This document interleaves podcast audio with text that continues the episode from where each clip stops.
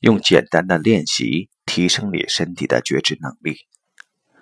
自从开始使用身体的感受捕捉来访者的信号后，有一段时间，我分明感觉比以前累了很多。不过，我本能上相信这应该是一个暂时现象。随着我的觉知能力越来越强，这种累应该会逐渐减轻乃至消失。后来，我的确体会到了这一点，所以不用惧怕在咨询室中使用身体的觉知，也不用惧怕在生活中用身体去觉知别人。毕竟，觉知从根本上提供了一个空间，这个空间其实是将自己与那些貌似消极的能量拉开了一个距离。所以，越有觉知能力，保护空间就越大。托利说过一个办法：保持一个舒服的姿势，然后从头到脚，或从脚到头，缓慢地、逐步地去体会一下自己身体每一部位的感受。只是去感受就可以了，不必分析，也不必想象。只有当有些部位，譬如脚趾，体会不到时，才想象一下。这一办法，我做了一个小小的升级，就是加进呼吸。没有做过类似练习的人，可以先从手指开始体会一下。先伸出你的一只手，把注意力转移到这只手上，然后呼吸，就好像你不是通过口鼻，而是通过手来呼吸似的。在这个练习中。你能很容易感受到一种能量在你的手上流动。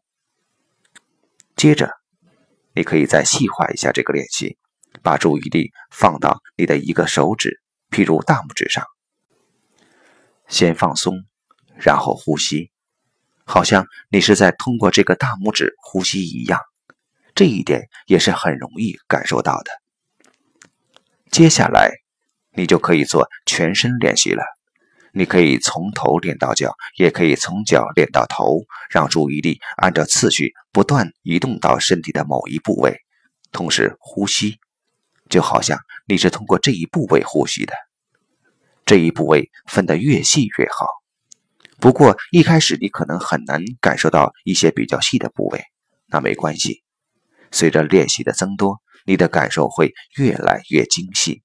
并且会越来越清晰地感受到能量在这一精细部位的流动，它可能是一种麻痹感，也可能是一种热感，或者可能是其他感觉。总之，你会清晰地体会到这一部位切实地属于你。一般而言，你可能只需做完一次完整的练习就会睡着，这时的休息效果很惊人。只是睡上几分钟，就会有好像无限的精力恢复。如果你想治疗失眠，这是一个很值得尝试的练习。但或许你的身体的某一部位很不舒服，那么你可以先让身体的其他部位放松，然后再将注意力集中在这一部位上，不断地做此练习。即便你的经验很少，一般程度的不舒服也会在这种练习中。得到化解，这是一个很简单的练习，试试看，你或许会很快发现它的威力。不过，不要太看重这一练习的治疗效果，因为比它更重要的是对身体更细致的觉知，这才是根本。